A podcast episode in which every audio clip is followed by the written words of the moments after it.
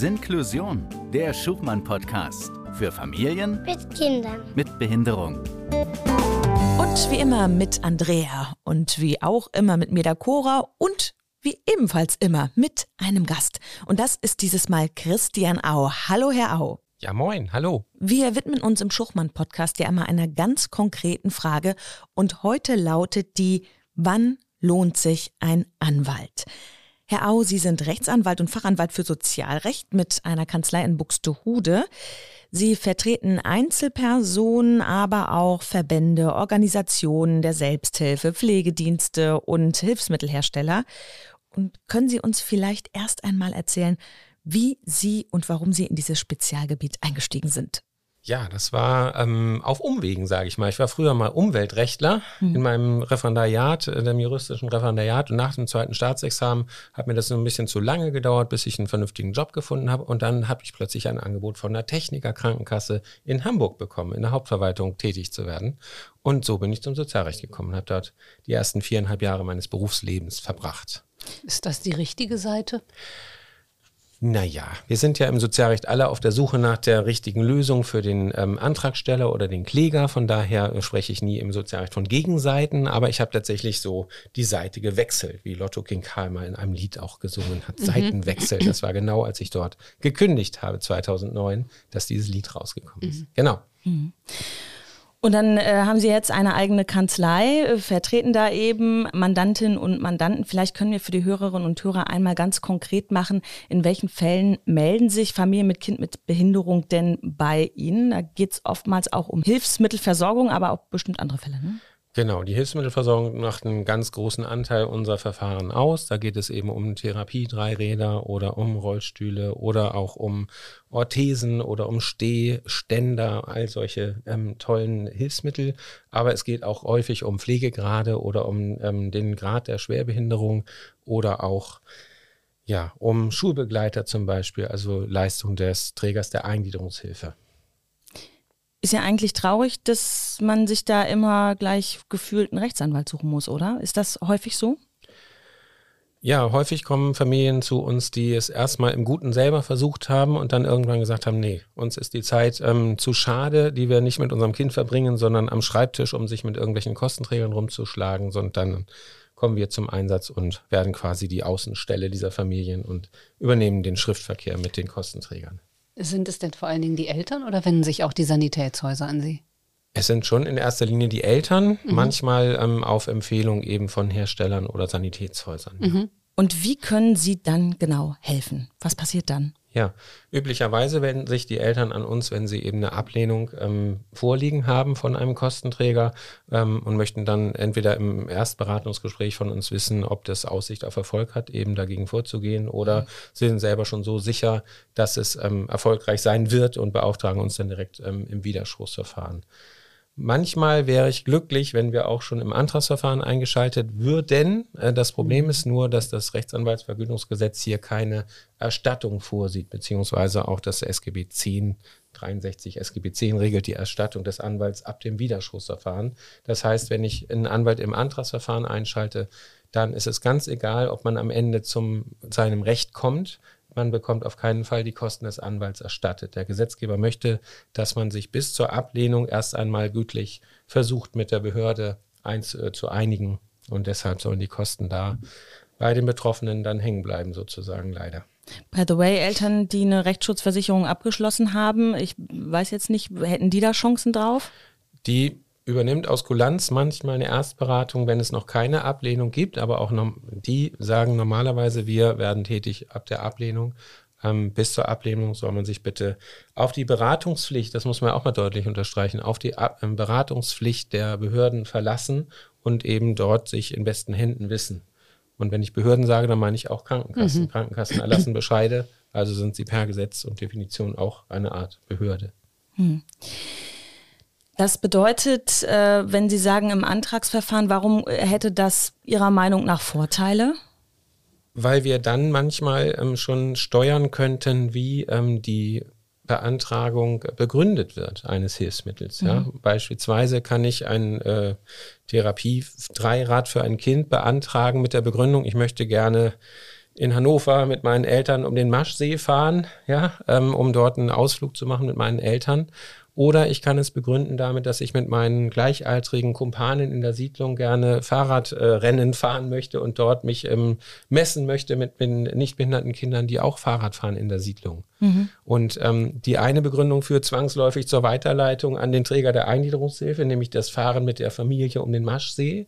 Das sagt das Bundessozialgericht, sind Familienausflüge, die nicht in die Krankenkassenzuständigkeit fallen und das Fahren mit Gleichaltrigen mhm. in der. Siedlung fällt in die Zuständigkeit der Krankenkassen. Und da könnten wir häufig durch eine Erstberatung ein Widerspruchsverfahren abwenden, aber die Eltern müssten dann eben leider diese Beratung selber bezahlen. Okay. Ja, ja, da schließt sich wieder ein bisschen der Kreis zu den Sanitätshäusern, weil die beraten ja auch. Und ähm, für uns ist es als Hersteller total interessant, kompetente Sanitätshäuser zu haben, die Begründungen im Vorfeld schon mal so schreiben, dass die Krankenkassen auch direkt Ja dazu sagen können. Und deswegen hatten wir Herrn Au auch eingeladen für ein Webinar. Und das machen wir mit schöner Regelmäßigkeit, dass wir Rechtsbeistand suchen, um eben im Vorfeld schon aktiv zu werden und Stolpersteine gar nicht erst entstehen zu lassen. Hm. Genau. Das bedeutet, es kommt einfach drauf an, was ich da drauf schreibe. Also ich kann ja mit dem Therapiefahrrad um den Naschsee fahren und gleichzeitig mit, mich mit meinen Freunden messen, weil das Rad ist ja für beide Situationen geeignet, aber es kommt darauf an, mhm. für welche ich es beantrage. Genau, das würde ich gerne nochmal ergänzen. Was die Krankenkassen häufig auch übersehen, ist, dass sie dem Untersuchungsgrundsatz nach 20 SGB 10 unterliegen. Das bedeutet, sie müssten sogar, wenn ich die falsche Begründung liefere, fragen, sagen Sie mal, das ist kein Grund für die Versorgung durch die Krankenkasse, aber kann es nicht auch sein, dass es vielmehr darum geht, dass Ihr Kind mit Gleichaltrigen in der Siedlung Fahrrad fahren möchte? Das müssten die sogar ermitteln. Das mhm. machen sie nur nicht. Das holen wir im Widerspruchsverfahren nach.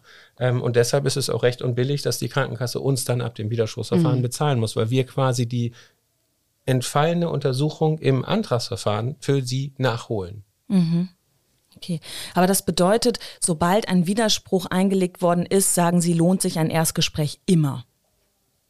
Ja, schon. Ja, okay. Also das schon mal an die Eltern da draußen mhm. ähm, als ganz, ganz wichtiger Tipp. Ähm, ja, Sie haben auch gesagt, es geht generell vieles, haben wir jetzt eben schon ein bisschen besprochen, nur über Widerspruch, oder? Also manchmal hat man so das Gefühl, wenn man sich mit dem Thema auseinandersetzt, mhm. es sitzt ein bisschen System dahinter.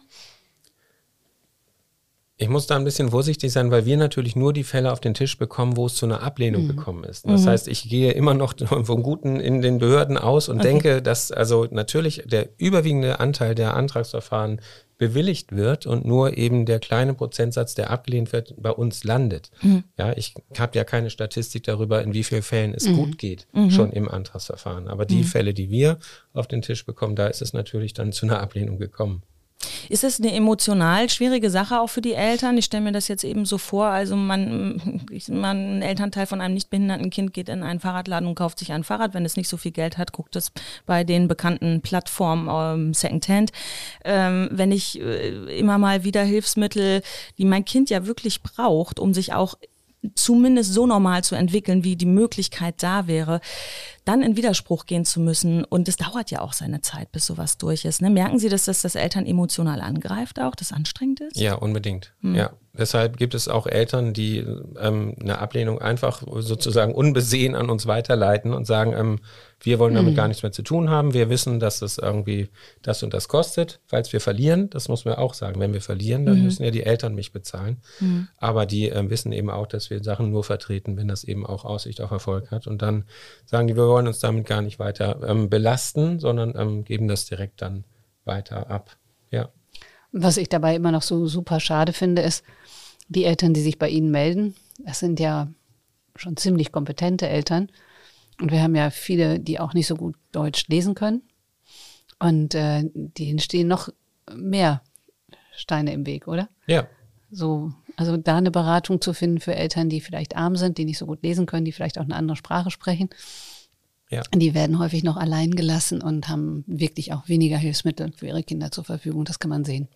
Da wäre es eben toll, wenn das Sanitätshaus oder auch ein SPZ zum Beispiel, was das, äh, was mhm. die Verordnung ausgeschrieben hat, dass die dann vielleicht vermitteln und dass wir dann vielleicht auch auf die äh, zurückgreifen können, weil es natürlich für uns auch schwierig ist. Wir sind mhm. bundesweit tätig, vertreten also Eltern aus ganz Deutschland. Wir können also auch sich uns nicht kurz mit denen mal treffen, mhm. irgendwie meine Anwaltskollegin oder ich, die bei mir tätig ist. Ja, mhm. das heißt, wir brauchen jemanden, der für uns auch sprachmittelt letztlich ja. und dann das mit den Eltern bespricht, wie der nächste Schritt dann aussehen kann. Sie setzen sich ähm, zudem ja auch für Selbsthilfegruppen und Sportvereine ein, sind sogenannter Vertrauensanwalt des Deutschen Rollstuhlsportverbandes. Das finde ich total spannend. Was steckt denn dahinter?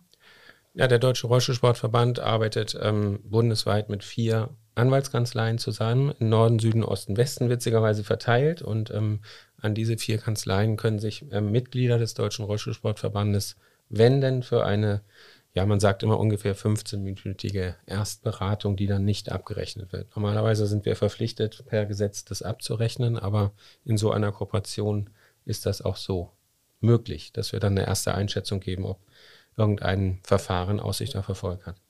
Geht es da dann rein um äh, Sportliches oder geht es da dann, das können alle Themen letztlich genau, dann abdecken? Das können alle sozialrechtlichen Themen sein, die ja, anliegen.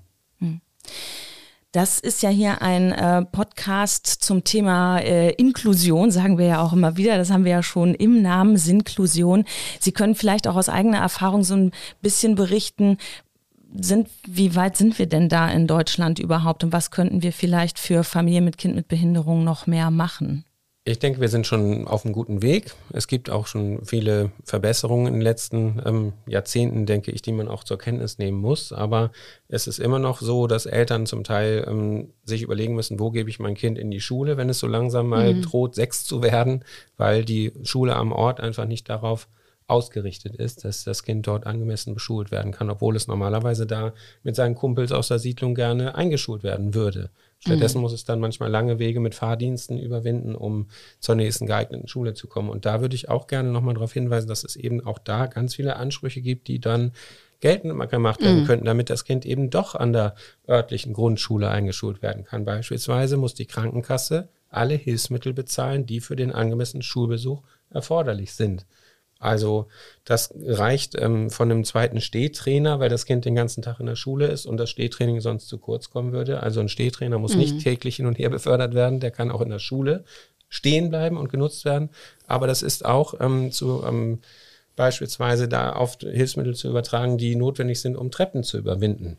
Da gibt mhm. es so mhm. mobile Streckensteigehilfen. Es gibt aber auch inzwischen E-Rollstühle, die eine Rampenfunktion haben, die ausgefahren wird, wenn man an die ähm, Treppe heranfährt und die dann eben die Kinder auch rauf und runter befördern würden. Das heißt, man muss nicht zwingend mhm. ausweichen auf eine weit entfernt liegende Schule. Es gibt für alles eine Lösung. Und letztlich ist der Schulträger in der Pflicht. Wir haben die inklusive Schule in allen Schulgesetzen seit Jahren stehen, ähm, über kurz oder lang Abhilfe zu schaffen. Schnell geht es über einen Treppenlift. Mhm. Das dauert wenige Monate, mhm. bis der eingebaut ist und ein bisschen länger dauert es, bis man vielleicht einen Senkrechtfahrstuhl vielleicht nachgerüstet hat in der Grundschule. Aber es ist alles mhm. möglich. Der Behinderungsbegriff hat sich ja so deutlich verändert und hat auch aufgenommen, dass es eben um die Wechselwirkung zwischen Individuum und Umwelt, also um Teilhabe gibt, die ein Bestandteil der Beschreibung von Behinderung ist.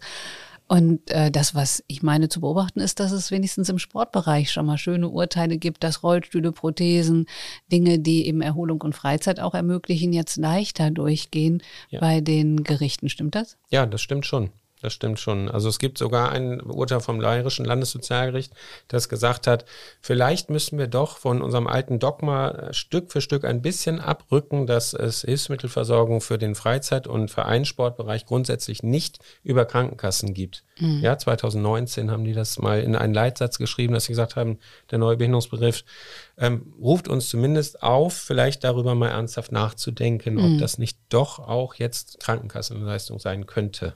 Mhm. Und äh, wir reden immer viel bei Inklusion über Schule. Ja. Das ist ja auch so ein dickes Brett. Mhm. Ähm, erinnert ihr euch noch, als ihr klein wart? Ja. Also Schule ist super also, wichtig. Kommt drauf an, wann. ja. ja. Okay, also Schule ist super wichtig, ja. aber nachmittags ist wichtiger, ne? Ja, total, klar. Und da ist eben, kann ich mit den anderen draußen was machen? Ne? Wie äh, bewege ich mich denn im Schwimmbad dann fort? Und was sind solche Dinge? Und wenn da eben auch die Idee kommt, dass man auch als Eltern dafür sorgen darf, dass die Kinder auch in der Freizeit mitmachen dürfen, in, durch Hilfsmittel unterstützt, das finde ich äh, ziemlich großartig. Ja, ich auch. Ja. Spannend ist vielleicht noch der Hinweis, ähm, wenn ich ein Hilfsmittel aus einem bestimmten Grund von der Krankenkasse ähm, bezahlt bekommen muss, dann darf ich natürlich das Hilfsmittel auch für andere Zwecke im Nachmittagsbereich weiter nutzen. Beispiel, wenn ich den Sportrollstuhl für den Schulsport brauche, weil das der Sportlehrer so mir attestiert hat, dass ich sonst nicht teilnehmen kann, dann darf ich den Rollstuhl natürlich auch nachmittags für den mhm. Freizeit- und Vereinssport weiter nutzen. Das meinte ich vorhin auch damit, dass man immer schauen muss, wie man einen Antrag begründet. Mhm. Er geht durch, wenn ich den damit begründe, dass ich den Sportrollstuhl für den Schulsport brauche. Ähm, und wenn ich den dann zusätzlich im Verein weiter nutze, dann ist das, ändert das nichts mehr daran, dass das komplett trotzdem eine Krankenkassenleistung ist. Mhm. Ich, ich finde das total gut und richtig, dass Sie das sagen, dass Sie das aber sagen müssen finde ich schon wieder fast total absurd. Also, weil irgendwie denkt man sich doch, wenn das Hilfsmittel da ist und hilft, dann soll es doch in allen Lebensbereichen helfen und nicht auf einen bestimmten dann äh, festgenagelt sein. Ja. ja.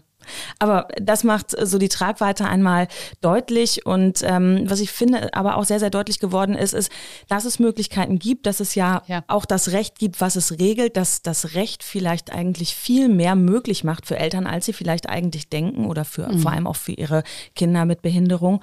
Und vielleicht können Sie zum Abschluss, das würde mich sehr freuen, noch einmal so den Eltern ähm, und Familien ein bisschen Mut machen, ähm, was es bedeutet, wenn sie demnächst äh, wieder vor so einem großen Brett stehen, ähm, wie können Sie dann agieren und lohnt es sich, daran zu kämpfen? Also meines Erachtens lohnt es sich auf jeden Fall darum zu kämpfen.